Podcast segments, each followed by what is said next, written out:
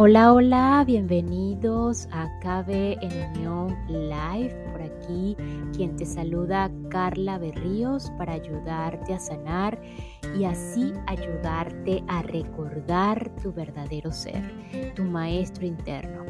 Y hablando de recordar, hoy allí donde te encuentras, vamos a disponernos a recordar.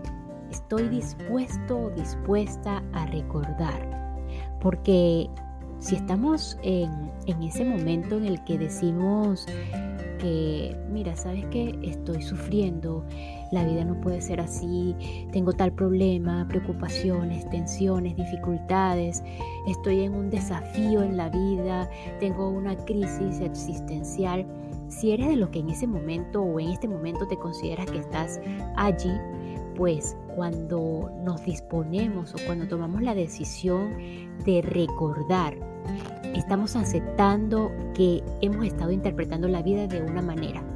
Puede ser una manera incorrecta o correcta, no lo sé, pero la estamos interpretando desde una manera y que si estamos en sufrimiento, tenemos que corregir esa interpretación o esa percepción errónea, entre comillas, porque no creo que sea posible que vinimos acá a sufrir. ¿Qué les parece? Y cuando, cuando estamos dispuestos a recordar, estamos dispuestos a aceptarnos tal y como somos, como seres humanos, que decidimos esta experiencia para sanar y recordar quiénes somos realmente como espíritu o como esencia divina. Y bueno, con esta introducción damos eh, continuación al eh, tema que estamos tratando de aprender a amar según Gerardo Smelling. En el, en el episodio anterior eh, quedamos en una parte de todo este tema de los juegos de pareja, todo lo que es las relaciones estables, inestables, eh, las creencias falsas que pueden dañar una relación de pareja y así sucesivamente que si no lo has escuchado pues te invito a que vayas al episodio anterior. Sin embargo vamos a continuar acá con este, la relación de parejas o aprender a convivir en pareja o aprender a amar en parejas. Y así hoy eh, Gerardo nos trae algunas herramientas que, él considera para ayudarnos en la relación de parejas. Entonces vamos a proseguir.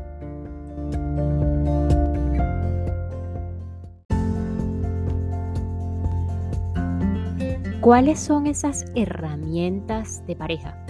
Las principales herramientas con las que cuenta una pareja para funcionar son atracción bilateral como número uno, esta herramienta pertenece al instinto y genera el enamoramiento. Nos permite verificar que genéticamente la pareja es compatible. Esto, a su vez, da lugar a dos resultados en el aspecto del intercambio energético, en la sexualidad y las caricias.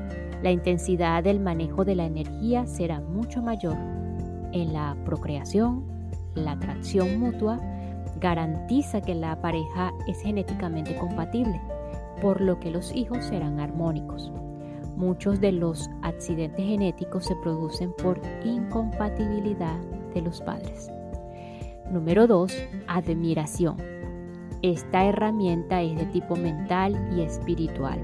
Cuando una persona admira algo de la otra, es porque reconoce sus valores y sus virtudes.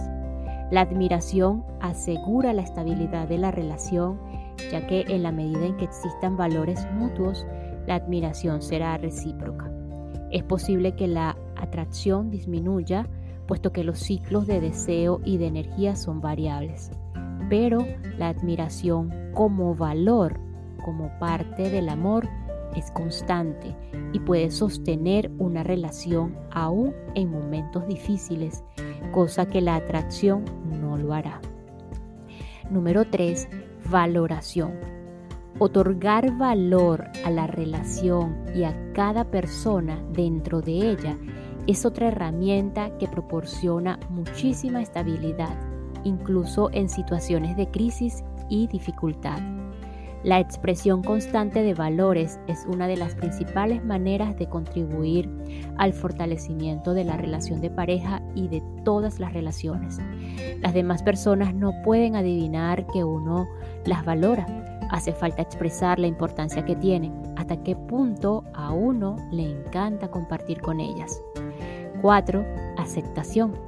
Permite no enfrentarse a las diferencias, sino aceptarlas adaptarse a ellas o conciliarlas. 5. Respeto. Permite mantener la armonía.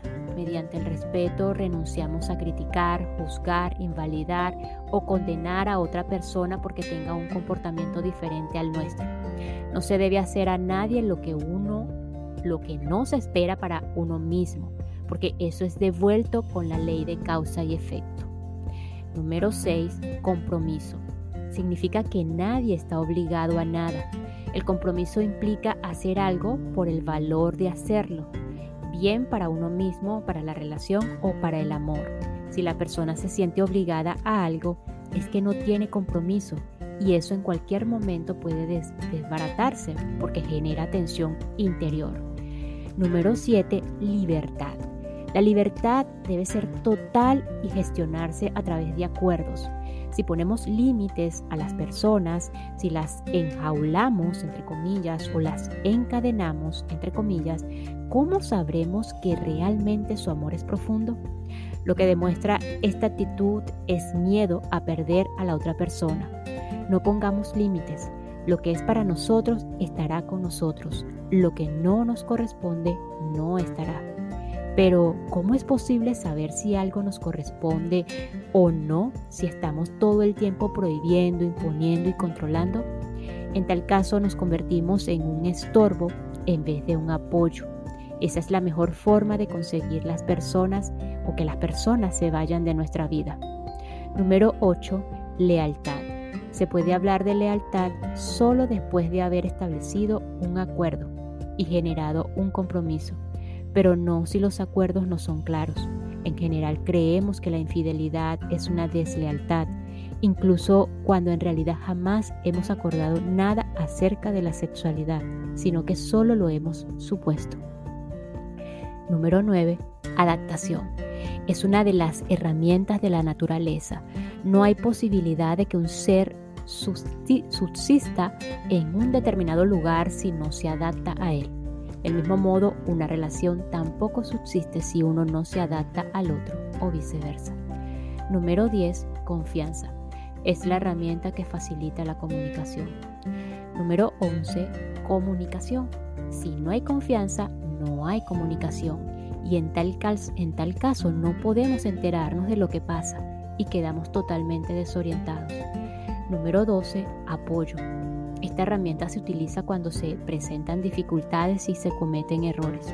Se trata de valorar siempre más a las personas que a lo material. Por ejemplo, el apoyo es necesario si alguien estrelló nuestro coche que le habíamos prestado, por ejemplo. En, en un caso así, se le diría, para mí lo importante es que a ti no te haya pasado nada. No te preocupes, los coches se pueden reparar. 13. Agradecimiento por todo lo que poseemos y también por las situaciones difíciles y dolorosas, porque son oportunidades que nos concede la vida para aprender y mejorar nuestro desarrollo espiritual. 14. Flexibilidad. El acuerdo no puede manejarse sino a través de la flexibilidad. 15. Alegría.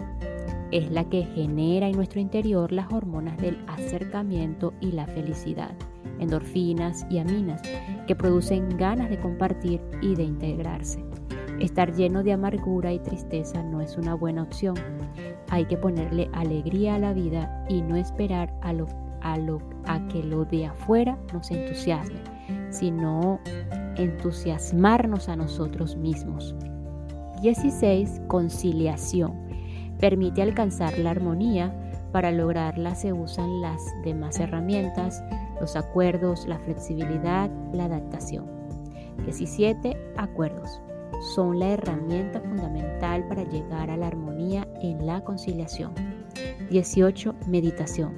Practicar todos todos los días unos minutos de meditación hace que recuperemos energía vital al estar en reposo mental, intentando que la mente permanezca quieta y en silencio. El aumento de nuestra energía vital nos permitirá relacionarnos desde la paz y la claridad mental. 19. Cambio de polaridad de los, de los sentimientos. Cuando, cuando nuestros sentimientos sean negativos, lo mejor es no intentar establecer acuerdos. Si no hay alegría, tampoco hay posibilidad de hacer nada útil. Primero hay que conseguir un cambio de polaridad para, que, para lo que se puede recurrir y hacer una lista de valores que se reconocen en la pareja. Al repasarlos y también los momentos felices, los sentimientos se polarizan hacia lo positivo. En ese momento la persona estará lista para hablar y establecer acuerdos. Número 20. Propósitos comunes. Es importante verificar que la pareja va por el mismo camino que uno. No hay caminos buenos ni malos, solo diferentes. Pero si dos personas piensan ser pareja, necesitan verificar que recorrerán el mismo camino y para ello no es suficiente con estar enamorados. 21 los juegos de pareja. Por ejemplo, el que cede gana, el que sirve crece y el que agrada triunfa. Estas son todas las herramientas que se requieren para lograr el éxito. Con ellas hay que practicar y practicar hasta alcanzarlo. Y esta pausa es para enviar un saludo y agradecimiento a todos los que me escuchan y se encuentran en Western Australia, así como New South Wales, Australia. Thanks for listening to me. Thanks so much. La calidad de una relación de pareja. Por lo general, cuando una pareja goza de buena armonía y satisfacción en su relación, independientemente de que el instinto no dejará de reconocer compatibilidades con otras personas, difícilmente pensarán en escoger otra opción. Pero cuando hay desarmonía, conflictos e insatisfacciones, es muy fácil que las personas tomen otra opción. La ruptura en las parejas pues se produce por falta de armonía. Cuando se rompe la pareja, en la mente se genera un sentimiento de pérdida por alguien que la persona creía que era de su propiedad. Es el hecho de comprender que nada ni nadie es de nuestra propiedad, sino simplemente que se da un evento de cambio de relaciones y no una pérdida, lo que elimina el sufrimiento e impide el descenso de la energía vital. De esta manera se consigue el desapego. La fuente inagotable de energía es el amor. La fuente inagotable de energía es...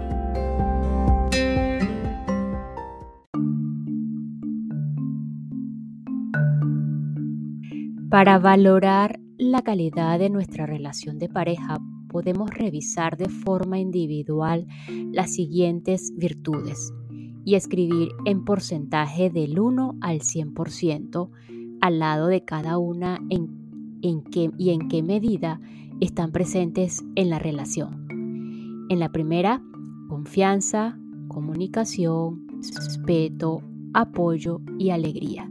Entonces así coloca un porcentaje que tú le das a tu relación de pareja en número del 1 al 100%.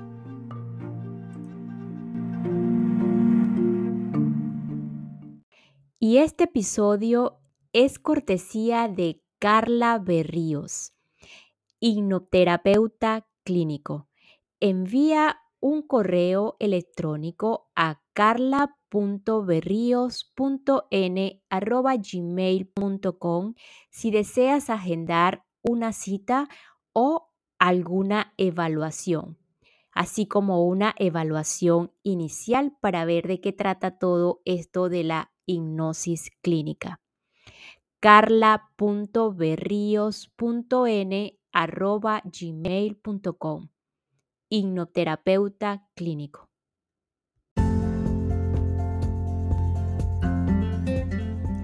Si el resultado de esta valoración muestra que existe un buen grado de apoyo y bastante respeto, aun cuando los otros valores no sean tan altos, la relación puede mantenerse.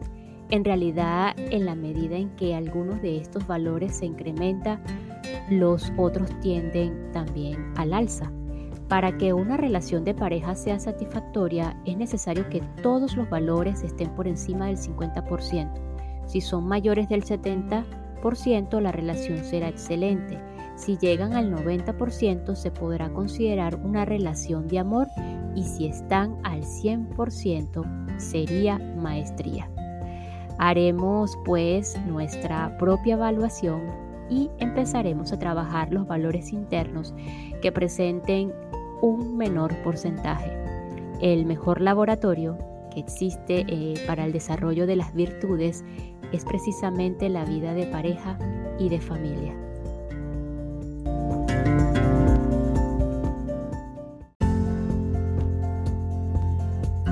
Ok, pasamos enseguida al capítulo 3, Relaciones de Amor. En el número 1 del capítulo 3 tenemos las claves del amor. Los diferentes tipos de relaciones que los seres humanos establecemos a lo largo de la vida no solo determinan la estructura social, sino que también permiten medir con bastante precisión las características de las limitaciones aprendidas por la personalidad humana. En este sentido, las relaciones son una importante herramienta de evolución ya que además de constituir el elemento constructor de la civilización, ayudan a la persona a trascender sus limitaciones conceptuales y traumáticas. Esto es así porque en nuestro constante intento de encontrar satisfacción en las relaciones, terminamos descubriendo los principios del amor más allá de los conceptos y limitaciones aprendidos y reconociendo al amor como la única y auténtica guía interna para llegar a la felicidad personal y a la construcción de una nueva civilización donde no existen los conflictos personales ni las guerras. El desarrollo de la conciencia no es posible si nos aislamos y no construimos relaciones, porque solos no podemos conocernos ni trabajar nuestras limitaciones. Las relaciones suponen una extraordinaria oportunidad para aprender a amar, a ser felices y para respetar las experiencias de las demás personas.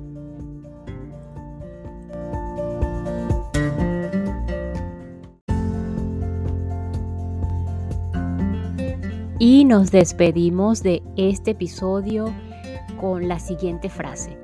El mejor laboratorio que existe para el desarrollo de las virtudes es precisamente la vida de pareja y de familia. Muchísimas gracias, nos escuchamos en el próximo episodio para continuar a aprender a amar según Gerardo Esbelis y así continuar con las claves del amor. Gracias, gracias, gracias.